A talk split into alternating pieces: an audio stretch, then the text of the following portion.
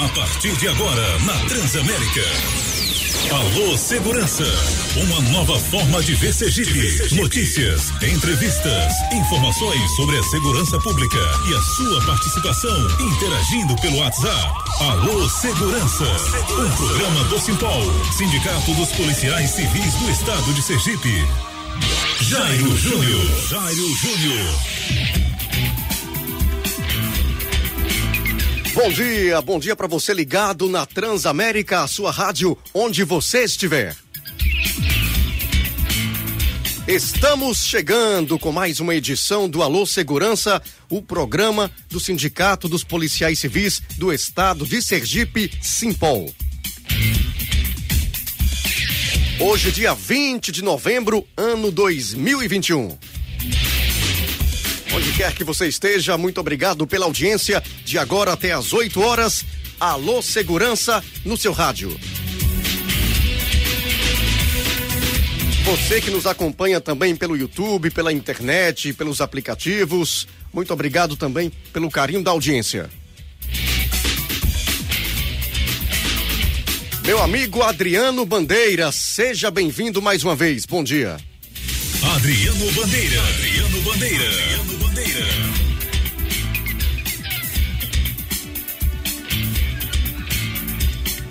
Não chegou o sinal, Adriano está em Mato Grosso, é isso? Me ouve bem, Adriano?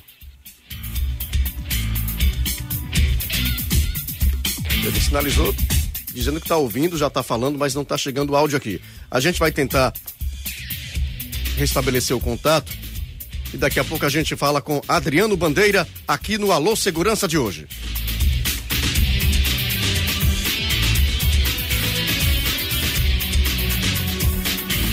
Vem aí as manchetes de hoje.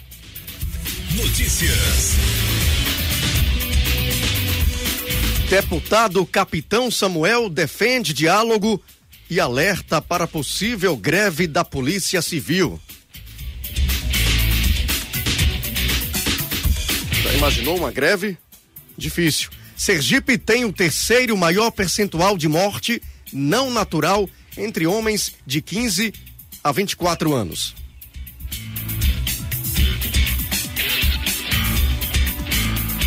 Assassinatos caem nos primeiros nove meses do ano no Brasil.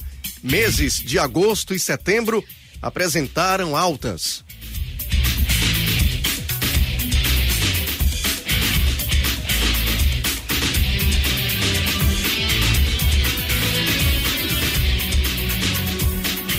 Vamos tentar mais uma vez o contato com o presidente do Simpol, também apresentador aqui do Alô Segurança, Adriano Bandeira. Adriano, consegue me ouvir? Estou conseguindo ouvir muito bem, Jairo. Perfeito, É, agora mais sim. Uma, mais uma vez, muito bom dia. Bom dia, minha gente de Sergipe. Bom dia você que acompanha o nosso programa Alô Segurança pela Transamérica FM, mas também pelos canais do YouTube, do Facebook, do Simpol Sergipe. Uma oportunidade que temos para conversar com você em todo lugar deste mundo. Então, muito bom dia, Jairo. Já vi que na bancada aí do, do Alô Segurança já está a presença do, do grande Vitor, diretor do IML do estado de Sergipe. Muito bom dia, Jairo. Ok, Adriano, daqui a pouco a gente vai conversar com Vitor Barros, diretor do IML. Vamos ao comentário do dia, Douglas. Comentário do dia com Adriano Bandeira. Comentário do dia. Jairo, você ouvinte, hoje nós iremos trazer um- uma história aqui para o nosso programa sobre a luta do povo negro no país. Em 1971, um grupo de jovens negros se reuniu na cidade de Porto Alegre, no Rio Grande do Sul, para, pres- para pesquisar a luta dos seus antepassados e questionar a legitimidade do 3 de maio, data da assinatura da Lei Áurea, como referência da celebração do povo negro. No lugar surgiram o 20 de novembro, dia da morte de Zumbi dos Palmares, para destacar a luta e o protagonismo sobre a luta da- dos ex-escravizados por liberdade e gerar uma reflexão para as questões raciais. A semente plantada naquela época, é um dos marcos da constituição dos movimentos negros. Está aí a raiz do Dia da Consciência Negra. Passados 50 anos, Jair, a data 20 de novembro, ela reforça a luta pela igualdade racial no Brasil. Os desafios das mulheres e dos homens negros no Brasil são diários, além da discriminação. São salários menores, o sofrimento maior com a violência, com o desemprego, com a pouca representatividade em cargos políticos. E se a batalha para consolidar uma data de reflexão e de resistência negra no calendário nacional é resultado de um processo de mais de 50 anos. A luta para destruir os alicerces de problemas estruturais que se arrastam desde o período colonial ainda é um problema muito difícil. Jário, um dos sonhos que eu tenho é um dia que o Brasil não haja necessidade de movimento negro. Que o racismo não precise de intervenção e da luta do movimento negro. Mas enquanto esse momento não chega, temos sim que utilizar a data de hoje como um momento para comemorar, acima de tudo, denunciar a configuração do racismo estrutural e institucional na sociedade brasileira Precisamos continuar incentivando o surgimento de novos símbolos de resistência negra para lutar por um país multicultural e plurirracial. E não apenas respeite, como também valorize as diferenças como ponto de partida para o desenvolvimento da nossa sociedade. Não é tarefa, tarefa fácil ser negro no Brasil. O IBGE fez um estudo chamado Desigualdades Sociais por Cor e raça no Brasil. E foi divulgado no ano passado, em dois, foi divulgado em 2019, onde pretos ou pardos eles somavam 64,2% da população desocupada e 66,1% da população subutilizada. Tinha rendimento médio pouco superior à metade do que recebiam os brancos quase 2,7 vezes mais chances de serem vítimas de homicídios intencional do que uma pessoa branca.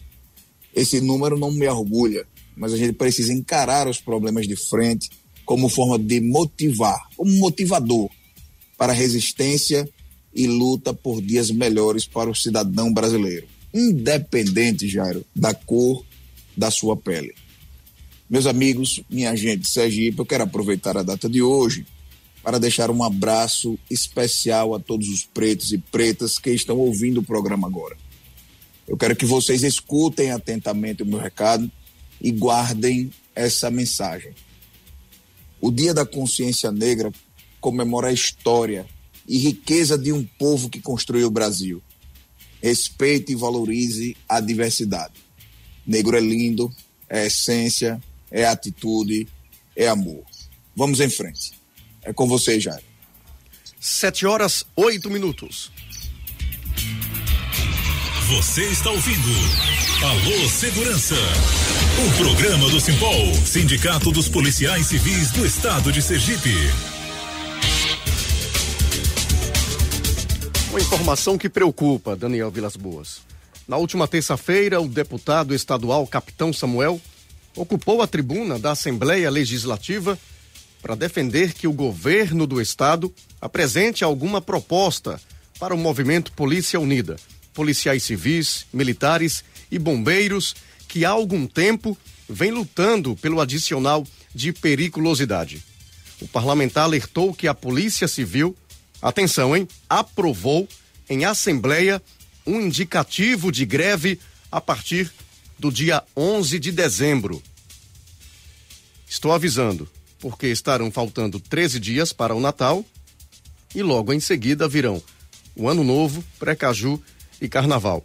Pela primeira vez, teremos um indicativo de greve de delegados e agentes e certamente que haverá repercussão grande dentro da Polícia Militar aqui do estado, disse capitão Samuel. O policiamento normal nas ruas vai sofrer redução e vamos ter problemas, continua ele.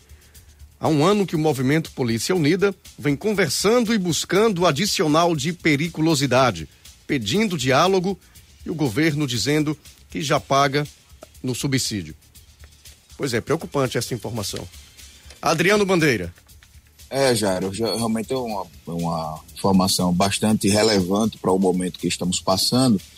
Inclusive, eu quero reafirmar que a Assembleia Conjunta Simpol e a Depol existiu na, na sede da nossa Academia de Polícia.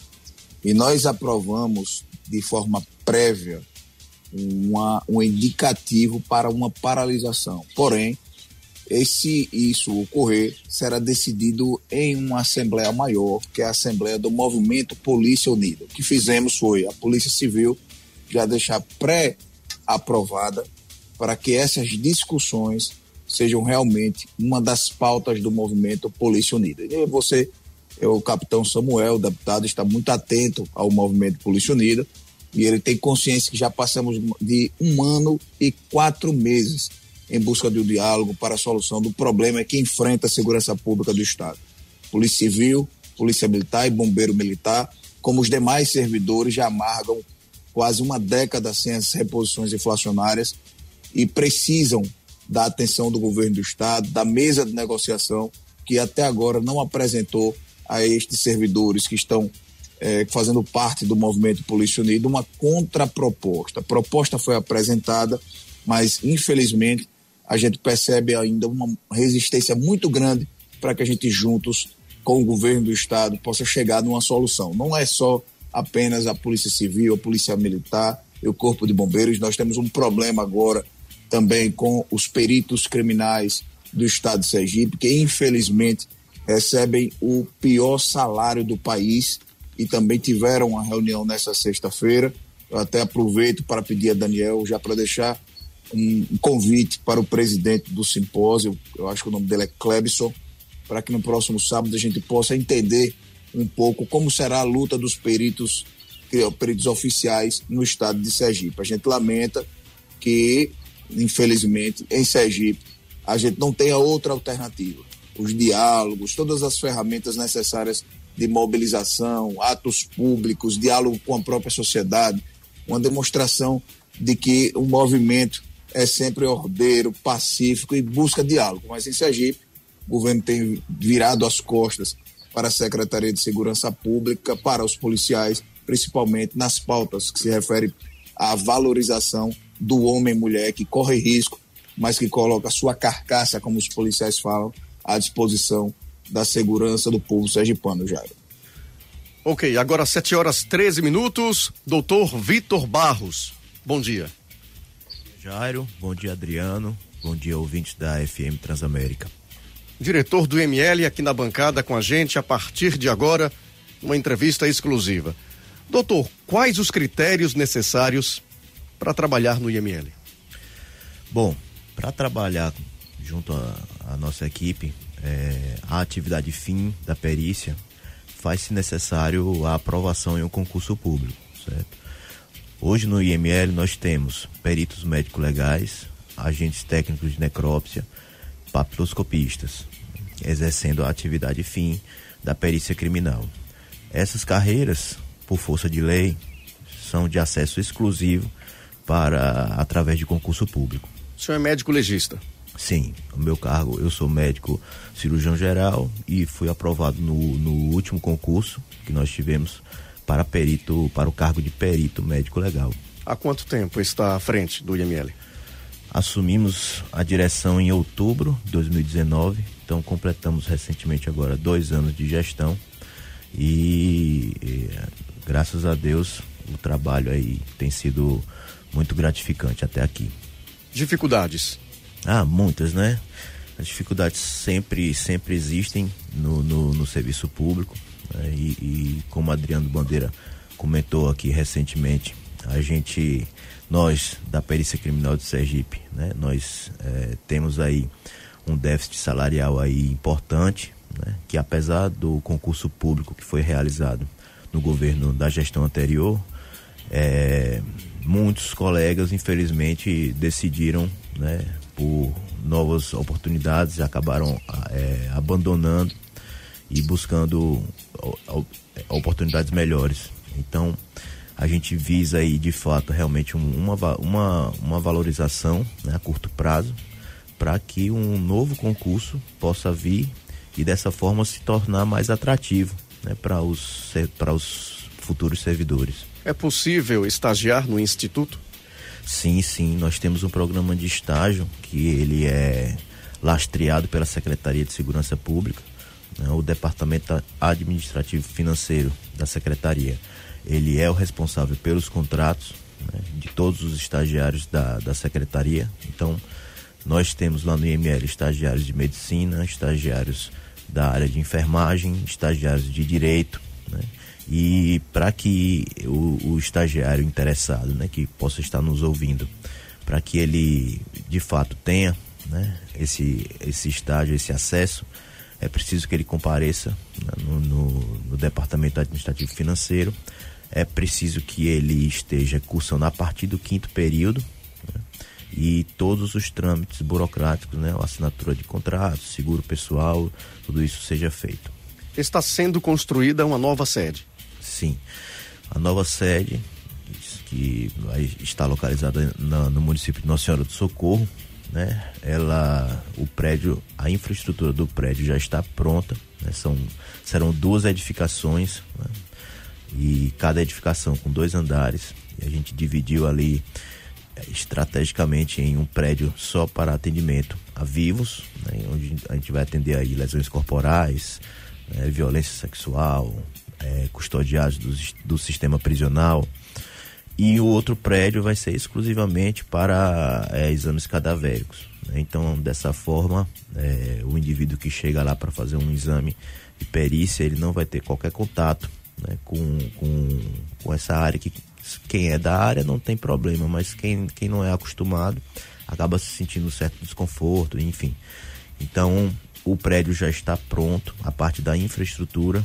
Nós estamos agora trabalhando arduamente aí para conseguir é, as licitações da parte de equipamentos, né? Porque a intenção é a gente se mudar desse prédio, a, o do prédio atual, né? Que ali na, na, na região do bairro São José, a gente se mudar e não levar nada. Então está sendo adquirido aí mesas automáticas de necropsia, computadores, todo o mobiliário, parte de raio-x, ultrassonografia, é, todo, toda a parte de equipamento e maquinário está sendo adquirido aí através né, da, da Secretaria de Segurança, em convênio com a Secretaria Nacional de Segurança Pública, na Senasp, e a gente, com fé em Deus, a previsão de que no primeiro semestre já do ano que vem a gente já consiga se mudar definitivamente. Era o que eu iria perguntar. Adriano Bandeira. Estou aqui atento, ouvindo as palavras do Dr. Vitor. É, muitas curiosidades é, para que seja muitas curiosidades sobre o novo ML, né? Mas primeiro, Jairo, eu, eu gostaria de voltar um pouco ao início. Queria conhecer um pouco mais o Dr. Vitor, ele é diretor do ML, não, não recordo ele ter falado quanto tempo ele é, em quanto tempo, quando foi que ele ingressou na carreira de médico legista e também eu sei que ele é um, um, um médico apaixonado por armas, inclusive tem um excelente contato com a instituição Polícia Civil, inclusive se colocando algumas vezes à disposição para participar, inclusive de operações, né? A gente sabe que nossas operações sempre tem um, um risco eminente. E o, o Vitor, nessas operações, eu não sei qual, qual eram os objetivos, se seria é, ter um atendimento médico é, imediato, mas como, como está? Como, primeiro, como é, doutor Vitor, quando, quando ele entrou na instituição e por que essa afinidade com a, a polícia? Isso faz parte do, do, da sua vocação? É, como é que isso funciona já que o, o perito médico legista não está no ambiente da polícia civil, porém, hoje a gente percebe uma aproximação muito boa para a sociedade entre o Instituto Médico Legal e a Polícia Civil Sergipana. Bom, eu ingressei nos quadros da, da Polícia Científica do Estado no, através do concurso de 2014, né, no, concurso em que é, pode se considerar o primeiro concurso né, da perícia oficial no estado e graças a Deus consegui é, ser aprovado nesse concurso. Né. tomei posse em, em agosto de 2015, né? então completei agora aqui recentemente seis anos de casa e assumi a direção há dois anos. Realmente, Adriano, eu, eu tenho uma paixão assim por, por armamento e tiro, arma de fogo. Eu costumo né, fazer alguns treinamentos, costumo é, competir né, nos campeonatos locais, regionais. É uma, é uma paixão mesmo né, que eu conheci depois né, que eu entrei para o ramo, né? E é, essa aproximação com as áreas policiais, de fato, se dá de forma natural por interesses em comum, né? Então, a gente conversa muito, né, sobre, sobre táticas, sobre, sobre treinamentos, né, de armamento e tiro, né, munições. Sou um apaixonado pela balística forense, então eu costumo dar aula também de, de, de, de balística forense para os alunos do estágio, os, as ligas de medicina legal das universidades. E é uma área que eu estudo, particularmente estudo a balística e gosto também da prática, né? As, em relação às operações, né, tive aí o prazer de participar de algumas, mas a minha participação foi de fato como, como perito, né? A gente faz um levantamento ali no local, é, tive é, for, inclusive fiz grandes amigos né, que nessas operações que você mais do que eu sabe até é, informar melhor mas é uma irmandade né o pessoal que está ali numa operação policial né, assumindo aquele risco acaba desenvolvendo junto com seus camaradas ali você é forjado ali naquela batalha você desenvolve um vínculo de amizade muito maior do que aquele vínculo de amizade de, de, de, de saída ou um vínculo de, de amizade só meramente ali num, num trabalho administrativo, né? Você está com seu companheiro do lado ali fazendo sua segurança, isso é, isso é, isso para mim é muito, muito interessante. Lembrando que estamos aqui também no estúdio, Adriano, com o professor Wilder Santos, radialista e professor. E Adriano Bandeira está direto de Campo Grande, participando do Congresso Nacional da Cobrapol. Não é isso, Adriano? Isso, nós estamos aqui, todos os presidentes do país, estamos aqui reunidos em Campo Grande. Ontem nós finalizamos um, um trabalho bem intenso o dia todo, é, fazendo uma avaliação do nosso estatuto, estatuto que regulamenta a Confederação Brasileira dos Policiais Civis, é, próximo ano nós teremos uma eleição nacional, então tudo ficou ajustado, devidamente votado, um processo democrático muito maduro entre os presidentes de todo o país. Mas também dialogamos sobre a reforma administrativa, os impactos da reforma da Previdência no, nos salários e nos direitos dos policiais civis em todo o Brasil. Também falamos sobre o empoderamento da base da polícia através do, das disputas eleitorais, ou seja, a participação de servidores ligados à segurança pública ainda em ambiente de segurança pública. É, a discussão, houve um, um, vários incentivos para isso, é, diversos partidos com interesse nesses servidores, tendo em vista que em Brasília, não em Sergipe não é diferente, os policiais vêm perdendo cada vez mais os seus direitos, direitos que foram garantidos desde a época da redemocratização. E esse papel político das pessoas de bem precisam ser incentivados e a Confederação Brasileira dos Policiais Civis vem incentivando, vem colocando é, profissionais para dar curso aos policiais e realmente a gente percebe que se palhaço pode, médico pode, professor pode, policial também pode. O que não pode é bandido. A gente precisa retirar do ambiente de política os corruptos, os marginais, que infelizmente têm tido espaço do todo o Brasil. Então, basicamente, é, foram essas as discussões travadas nesses últimos dois dias aqui em Campo Grande, uma cidade boa, uma cidade bonita, é uma cidade que, é, que o Cipó é presidido por, por um grande líder aqui, que é o Jean Carlos Miranda, que inclusive está nos ouvindo, nos assistindo. Né? Estamos em 72 municípios nesse momento agora, através da sintonia da Transamérica FN, porém, porém estamos para o Brasil todo através das redes sociais do Simpol Sergipe é, e também pelo YouTube, retransmitido pela Cobra Pol. Ou seja, estamos dialogando com os colegas que, inclusive, estão aqui em Campo Grande, Jairo. Ok, Adriano. Agora, 7 horas 25 minutos, voltando aqui com o doutor Vitor Barros. Doutor Vitor, quais os procedimentos necessários para a liberação de corpos? Ótimo, Jairo. Boa, boa pergunta aí. Inclusive, eu queria aproveitar até o espaço para explicar mais ou menos como, como funciona né, esse processo que gera muita dúvida. Né? A gente sempre tem é, é, algum familiar que acaba se exaltando um pouco por não entender. É um momento sensível, claro. Né? Quando você tem uma perda de um ente querido, é natural que você queira o mais rápido possível né, tê-lo de volta né, no seio familiar para prestar as últimas homenagens e, e, proceder ao velório, enfim. Mas a gente tem que entender o seguinte: o corpo que vai para o Instituto Médico Legal, ele é um corpo de delito, ele é uma prova de um crime, de um suposto crime. Né? Então a gente, quando, ele, quando aquele corpo chega no Instituto, ele por força de lei ele está cautelado sobre a tutela do Estado. Então, nós temos ali a autonomia, certo?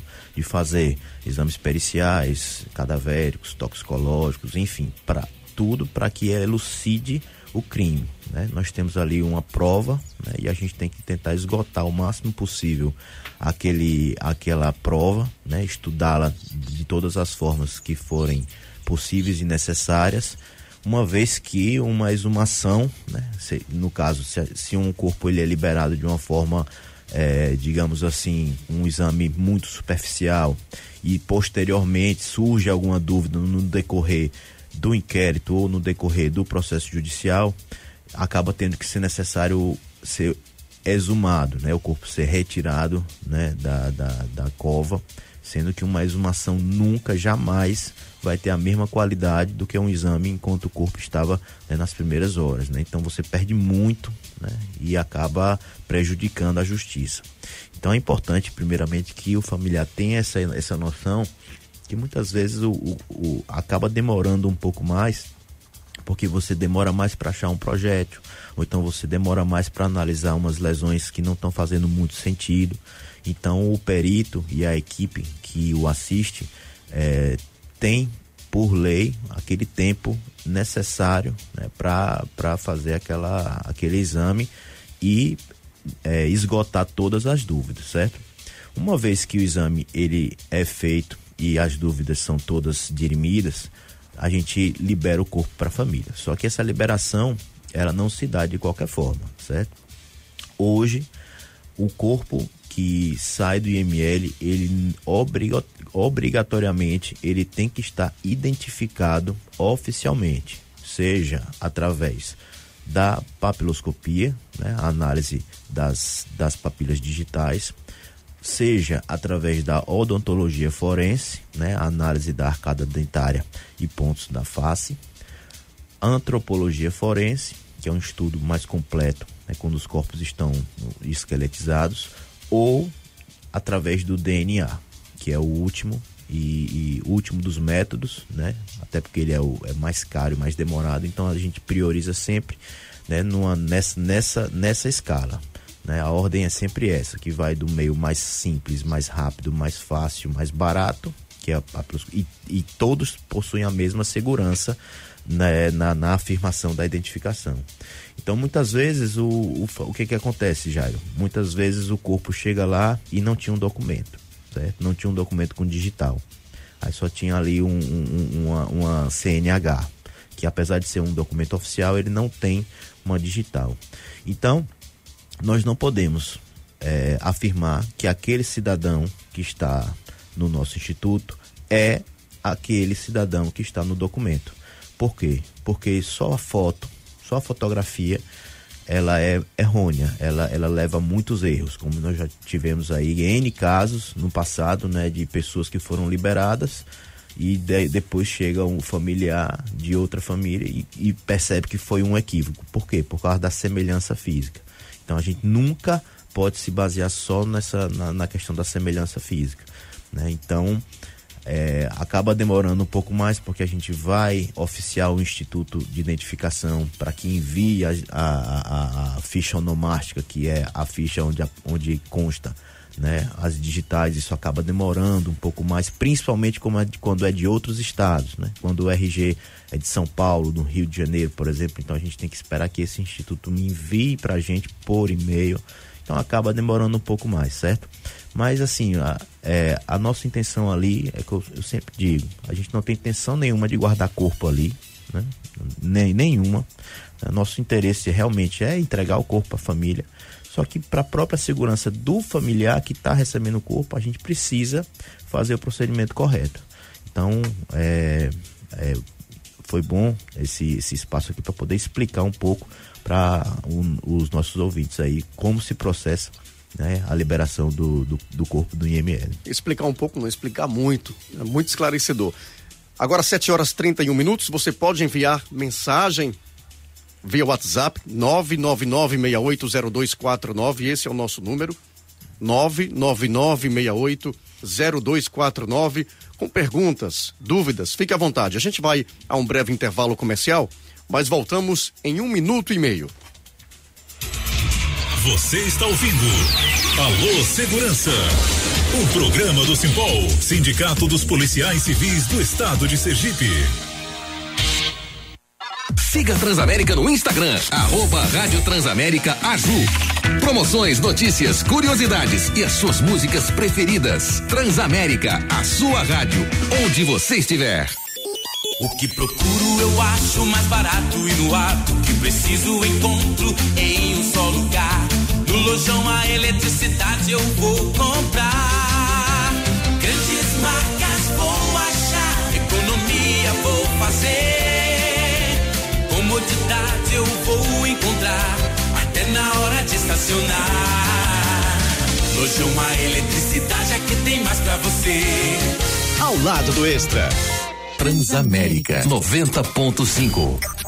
A Transamérica está no Facebook. Para curtir e compartilhar, acesse facebook.com barra Rádio Transamérica Aju. Ah, Sal e Brasa. Estranho seria se não me apaixonasse por você. Um maravilhoso rodízio, um ambiente luxuoso e aconchegante. Preparos de carne nobres no espeto e na parrilha argentina. Buffet sofisticado com uma variante de sushis e sobremesas. E uma adega composta pelos melhores vinhos nacionais e internacionais o melhor atendimento da cidade, do jeito que você merece. Sal e Brasa, a sua churrascaria todo dia.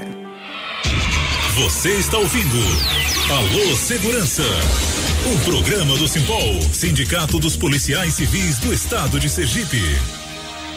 Jairo Júnior, Jairo Júnior. De volta, de volta aqui na Transamérica, sua rádio, onde você estiver. Sete horas 33 minutos. Quero mandar um abraço para o meu amigo Nelson Bravo, proprietário do restaurante Mofio, self-service, aberto das 11 horas às 23 horas, com música ao vivo.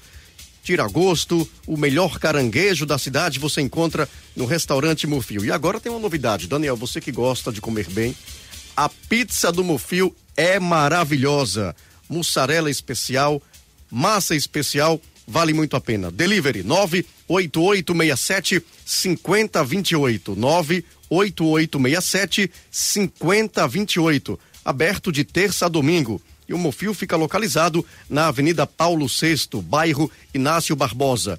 Naquele novo acesso, aquele novo acesso ao conjunto Augusto Franco pelos Jardins. Nelson Bravo, um abraço. Voltando aqui com Vitor Barros, diretor do IML, mas antes eu quero fazer uma pergunta a você, Adriano Bandeira, que está aí em Campo Grande, com relação ao adicional de periculosidade. No âmbito nacional, qual a percepção da categoria com relação a isso, Adriano, já que esse adicional não é pago aqui em Sergipe? Exato, Jara. Inclusive, daqui a pouco os colegas já estão aqui aguardando, né? Eu estou no hotel já estão nos aguardando para a gente seguir lá para a sede social dos sindicatos policiais civis, onde teremos aqui uma assembleia, visto que o governo do estado já apresentou uma contraproposta para os policiais civis aqui do Mato Grosso do Sul. É, a contraproposta ela passa pela recuperação do salário através das reposições inflacionárias, isso para todos os servidores públicos daqui do, do estado de Mato Grosso do Sul, é, que também vinha atrasando, não como o Sergipe, né, que a gente vai chegando quase uma década sem as reposições inflacionárias, mas é um, um pouco mais de seis anos e será, serão recuperados, terão seus, todos os servidores públicos em geral terão seus salários recuperados através de uma reposição inflacionária de 10%. E cada carreira específica terá um outro tratamento. A exemplo da, da, dos policiais civis, aqui todos são policiais civis, inclusive as carreiras da perícia, é, terão um, um tratamento diferenciado. E isso é que também o Simpol Sergipe foi convidado pela Confederação Brasileira dos Policiais Civis também para acompanhar de perto de como será esta assembleia com os policiais e quais serão os encaminhamentos que serão feitos para o governo do estado. Aqui está muito intenso, a luta está grande para que não existam diferenças entre as, as carreiras, né, entre os cargos existentes da Polícia Civil. É necessário que a gente fique muito atento, isso não é diferente em Sergipe. Infelizmente, sempre surgem grupos ligados à alta gestão da Secretaria de Segurança Pública, querendo fazer é, é, pautas paralelas, infelizmente, que são que vão de acordo, vão é, que acaba divergindo com os interesses da, dos policiais como um todo. Então, estamos aqui vivendo a mesma coisa que estamos vivendo no estado de Sergipe, porém com uma valorização maior, com um diálogo com o governo do estado que se manifesta sobre os interesses dos servidores públicos, um governo que deixa as portas abertas para o diálogo com seus representantes, mas também com o próprio governador. É um governador que tem se mostrado orgulhoso em tratar dos temas dos servidores públicos, em especial, como ele mesmo falou na sua entrevista, os servidores da segurança pública. Ele conhece e, e entende, aqui no Mato Grosso do Sul, da importância das forças de segurança pública, principalmente ou em especial neste momento que foi enfrentado em todo o país com o problema da pandemia do coronavírus. Então, espero que o Simpol Mato Grosso do Sul também, que já se colocou à disposição para que no momento adequado, como os demais presidentes que deram um, um apoio muito forte ao Estado de Sergipe, é, indignados quanto à falta do adicional de periculosidade, não entende como a polícia sergipana ainda desvaloriza seus servidores policiais e aqueles que fazem o salvamento, que é o caso do Corpo de Bombeiros. E, lamentavelmente, a gente tem que se debruçar sobre o tema em todos os locais que a gente chega e mostrar a falta de sensibilidade do governo do Estado para com os servidores da segurança pública. Mas, Jairo, eu, eu saindo um pouco desse tema, eu fiquei curioso quando o, o doutor Vitor ele deixou com muita muita didática a explicação para a sociedade sergipana quanto aos procedimentos para liberação de corpo. É, sinceramente, ele falando e eu lembrando de algumas pessoas que, inclusive, já interagiram com o nosso programa sobre essa demora para a liberação de um corpo. Ou seja, mesmo o corpo identificado, e para as pessoas que procuram o ML, identificar é apenas entregar no ML a, o seu documento de identidade, ou a CNH, enfim, e acha que apresentando aquele documento junto com a guia já seria suficiente para que você fosse liberado o corpo do seu ente querido.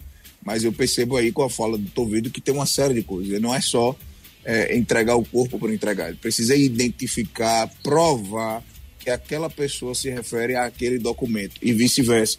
Inclusive em Sergipe tivemos recentemente uma troca de corpos, né? eu acho que foi num período da pandemia, então uma família enterrou a pessoa que não que não era realmente aquela. Eu queria saber do doutor Vitor é, que ficasse um pouco mais claro. A questão do efetivo na, no IML atrapalha essa liberação dos corpos ou a técnica ou a burocracia ou os cuidados para que identifique a pessoa tem sido realmente mais relevante, é, tem sido o elemento que tem dificultado a liberação dos corpos, que é uma reclamação que existe é, a vida toda. Eu tenho 17 anos de, de casa e sempre vi reclamações nesse sentido quanto à liberação do corpus. Queria saber, doutor Vitor.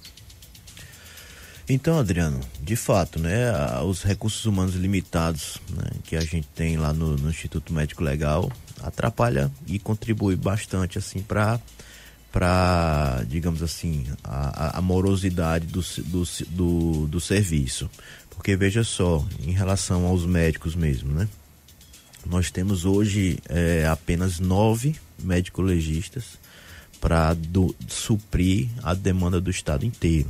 Né? Então, para você ter uma, uma noção, é, na época do primeiro concurso, quando eu fiz, né, em 2014, nós tínhamos 14 médicos. Né?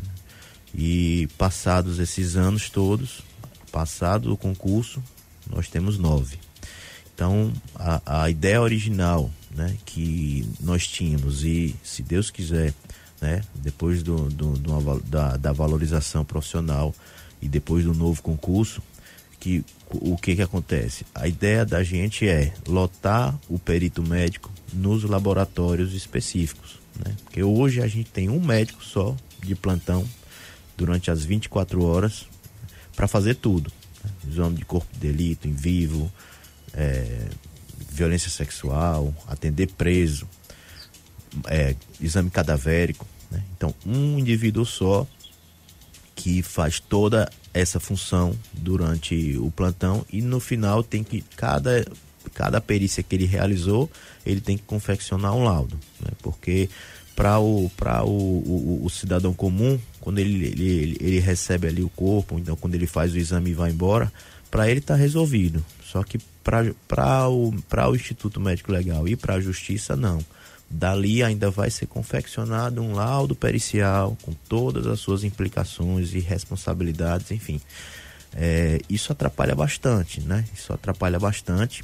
A ideia que a gente tem, né, no futuro próximo, né, depois de um concurso público que possa prover né, uma quantidade maior de médicos, é o que? Ficar um médico lotado exclusivamente na tanatologia forense, que significa o quê? Ah, o estudo do morto, então, deixar um indivíduo só para necrópsia, deixar outro, outro médico de plantão só para exames de violência sexual, deixar outro de plantão só para as lesões corporais e atendimento a preso. Então, se a gente tiver no mínimo três médicos de plantão, a gente vai ter uma celeridade absurda, né? uma melhora substancial no, no, na velocidade em que o processo se dá. Mas, volto a dizer, o processo tem que ser feito. Né? Esse caso que você citou no ano passado, uma, uma troca de corpos que aconteceu lá no instituto, veja bem, por mais que a gente que a gente tenha todo esse cuidado, essa minúcia, identificação correta para poder evitar problemas, veja só o que aconteceu. Os dois indivíduos, né, os dois corpos que foram trocados, eles estavam devidamente identificados, corretamente identificados certo? A gente sabia que o indivíduo A era o indivíduo A e o indivíduo B era o indivíduo B. Só que o que, que acontece? Na hora de entregar para a família, a gente puxou o protocolo e o, o servidor que estava lá na, na, no plantão trouxe um outro protocolo o, de, de outro corpo. Mostrou para a família e aí a coincidência mais uma vez, eles eram muito semelhantes. A própria família olhou, disse que era ele mesmo né? confirmou, apesar dele estar identificado correto com outro nome, ele disse que era aquele, então e a funerária levou. No mesmo momento, logo em seguida, o familiar do outro corpo chegou. Só que esse acabou sendo mais atento e percebeu, não é, opa, isso não é o meu, o meu familiar não. Aí a gente fez o que? Entrou em contato com a funerária que havia saído com o primeiro corpo, interceptamos né, no caminho ele não chegou a ser velado, nem sepultado, nada. A gente interceptou e trouxe de volta. E aí acabou fazendo, a, a, destrocando, né, digamos assim. Mas veja bem, por mais que a gente tente né, fazer é, o, pro, o processo correto, mas sempre a, é, existe essa brecha. Pe depois desse caso, a gente criou um, um, um protocolo lá da dupla checagem que é da mesma forma que era feito. Eu trouxe da minha experiência dos hospitais, eu sou cirurgião geral e lá a gente tem no centro cirúrgico, né, o procedimento da dupla checagem, que é o que a gente compartilha a responsabilidade. Então, hoje lá no IML, para o corpo ser liberado, depois de ser identificado corretamente, cientificamente, o chefe de plantão confere o protocolo e confere a documentação. Depois passa para o auxiliar de plantão, ele vai fazer o mesmo procedimento. Então você vai ampliar e dividir a responsabilidade. Duas pessoas cometerem o mesmo erro é mais difícil, né? Você concorda comigo? Então de lá para cá a gente não teve mais, graças a Deus, foi um fato isolado e de lá para cá não teve, não tivemos mais também esse esse fato isolado. esperamos, né, não ter mais esse sabor aí por um bom tempo. É, doutor Vitor, deixa eu mandando aqui um nosso colega delegado, Miguel, lá da Bahia, que hoje está em casa, não conhece pessoalmente o doutor Vitor, mas manda um abraço e dá os parabéns de estar percebendo pela fala do Vitor que ele entende do assunto e gosta de ser policial. Realmente, Miguel, ele, ele pela aproximação que eu vejo com a nossa categoria, realmente ele gosta é, bastante. Um abraço também para a Francisquinha e Tonho lá do Conjunto Motoristas. Minha mãe, Bernadette Bandeira, também, viu, Jairo? Ligadinha aqui no programa Alô Segurança. Aproveitar aqui para mandar um abraço a todos os, os diretores de sindicatos policiais civis que estão aqui ligados. Tem até uma pergunta aqui. Doutor Vitor, o salário das carreiras periciais de Sergipe são atraentes? Há alguma previsão de um novo concurso público? Essa é a pergunta do Enio Nascimento. Também tem uma outra pergunta através do WhatsApp. Há, é, existe a possibilidade de nós, estudantes de direito, ter acesso ao IML para uma visita? É, é possível a gente ver o trabalho sendo desenvolvido no momento de um exame Boa do pergunta. corpo de delito? Bom, vamos lá, respondendo primeiramente aí o, o, o Enio Nascimento, né, que enviou essa pergunta. É o salário, até como o próprio colega Adriano Bandeira já mencionou recentemente, o salário hoje está bem defasado. Né? No, nós hoje nós temos né, o, o, pior salário do Brasil. Essa é a realidade. É, quem fez o concurso né, na época é, fez por realmente por, por paixão, pela profissão. Né? A, gente, a gente quando faz um concurso público, a gente não faz pensando no salário. Né? Quem, quem assim o faz, está errado. Você tem que fazer por vocação, por paixão. Né? Então você veja, um indivíduo que faz um, um concurso para médico legista ou para técnico de necrópsia, é, ele tem que realmente gostar do que do, do, do, do, do, do ofício, né? Por mais que pague, até que mesmo que se pague muito bem, né? A gente sabe que tem gente que, que é avesso a sangue, avesso a, a morte. Então, mesmo que pagasse muito bem, se você não gosta, eu, eu aconselho que você não faça. Porque senão você vai passar ali no mínimo né, os 25 anos, 30 anos da sua carreira exercendo uma atividade que para você vai gerar asco, né? E acredito que você não vai ser uma pessoa muito feliz. Mas assim, é, é, a gente está com, com um projeto aí bem redondinho aí de, de valorização. O governo já sinalizou né, que, que é algo possível, né? E a gente espera, né? Se Deus quiser aí no, nos próximos nos próximos dias, nos próximos meses, né? Que esse, essa, essa situação, né? Que a perícia sergipana se encontra hoje seja mitigada, seja melhorada, até para que no próximo concurso público você tenha uma adesão, uma adesão melhor, né? É, a segunda pergunta foi sobre a visita, né, que um, um, estudante de direito ele fez. Bom, nós temos sim, né, toda semana, né, visita técnica de alguma instituição, né. Geralmente quem quem nos solicita muito, né, são os cursos né, de, de técnico e de enfermagem, né, o pessoal também que faz é, tecnólogo de, de raio-x também solicita. Para que isso aconteça, basta que a instituição né, a qual ele está matriculado, envia a nós um ofício solicitando essa visita, né, e o número de alunos e, e a relação nominal desses alunos. A gente vai agendar, né, porque vai ser uma visita guiada, né, é, a gente vai agendar num dia e um horário que seja né, interessante para ambas as partes. E a gente vai fazer essa visita guiada, vai mostrar todos os, os, os os ambientes e se for é, é, necessário, se for interessante para aquele grupo de alunos acompanhar um, um, um, exame de necrópsia também não tem problema nenhum, contanto que todos sejam né, maiores de idade, todos, né, a gente faz um, um, breve, uma breve explicação sobre o respeito ao cadáver, sobre a, a, a natureza científica né, daquela, daquela visita, né, tirando de qualquer, qualquer expectativa ali mórbida ou fúnebre que algum, algum indivíduo possa ter, né? Ali, queira ou não queira, o cidadão que está ali, ele é, para fazer essa visita ele está buscando ali esses conhecimentos né, de ciência criminal, anatomia. Né? Então, é para isso que a gente está lá, para ajudar mesmo. Adriano. É, Doutor Vitor, qual a atividade mais desafiadora? O senhor falou no início do programa que é cirurgião, né? médico cirurgião. É, ou seja, é, me parece também que não é uma atividade tão fácil, né? precisa também ser vocacionado. Mas qual a maior dificuldade? Ser cirurgião ou ser perito, médico legista?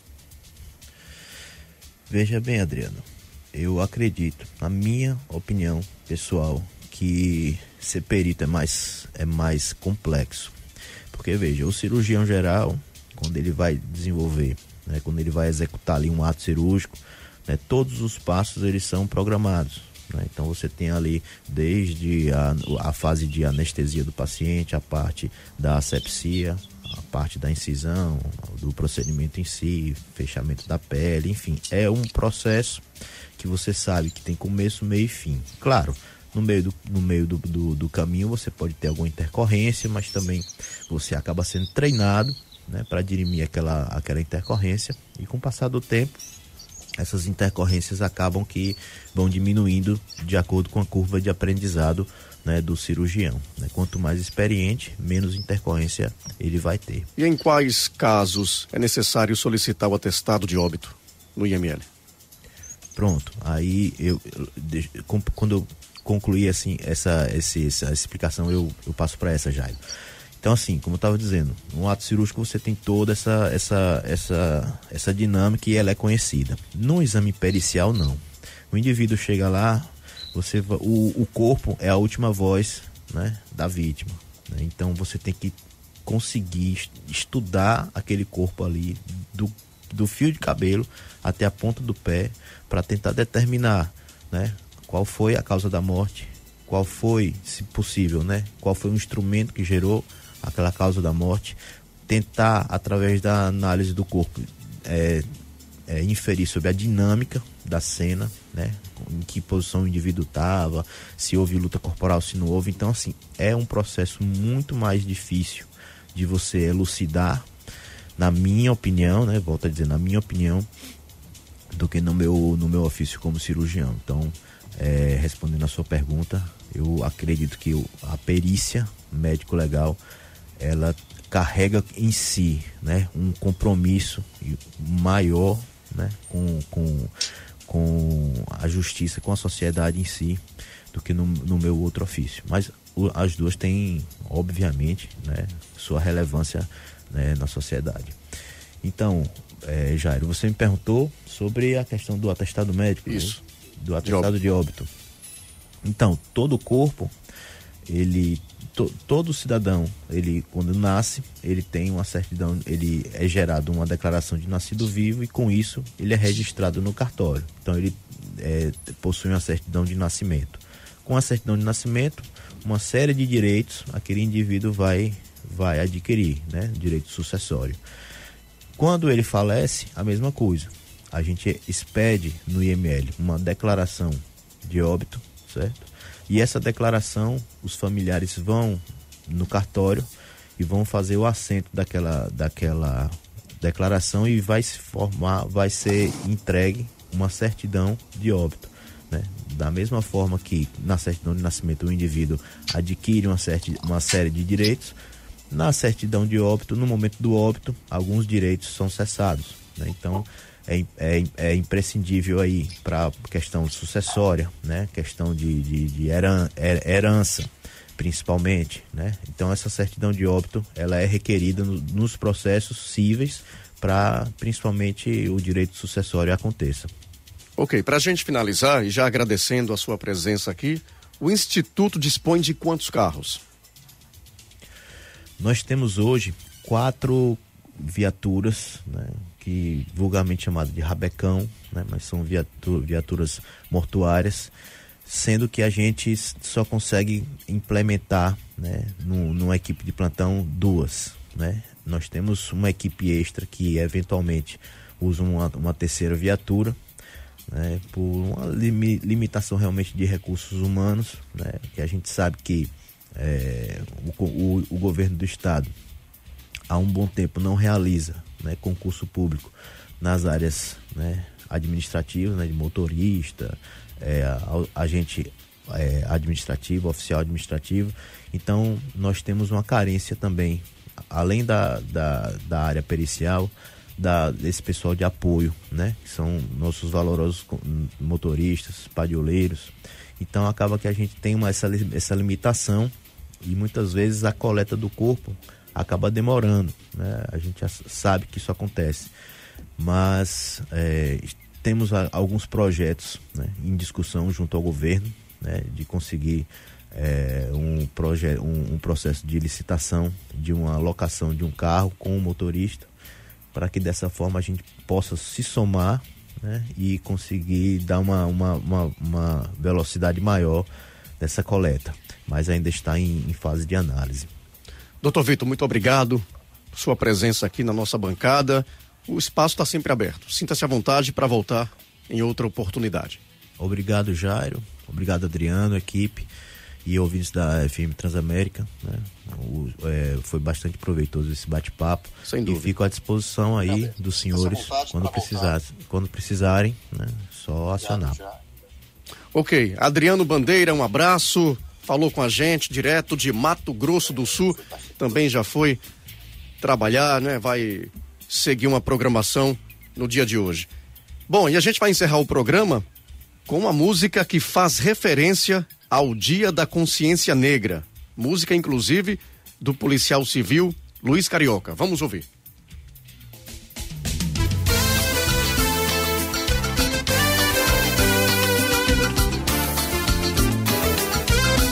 Bom final de semana para você e até o próximo sábado.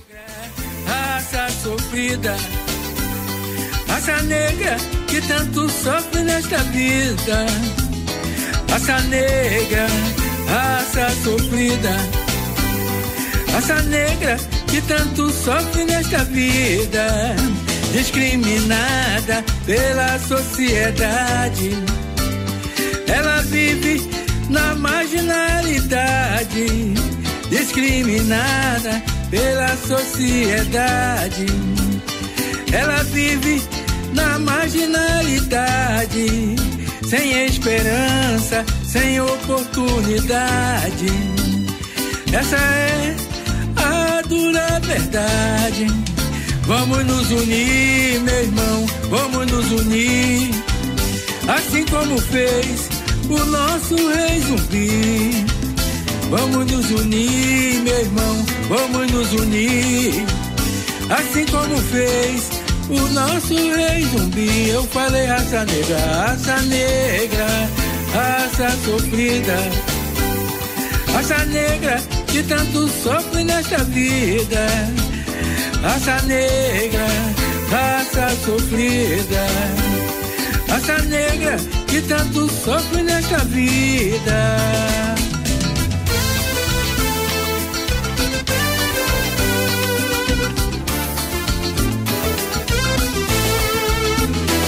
Raça negra, raça sofrida.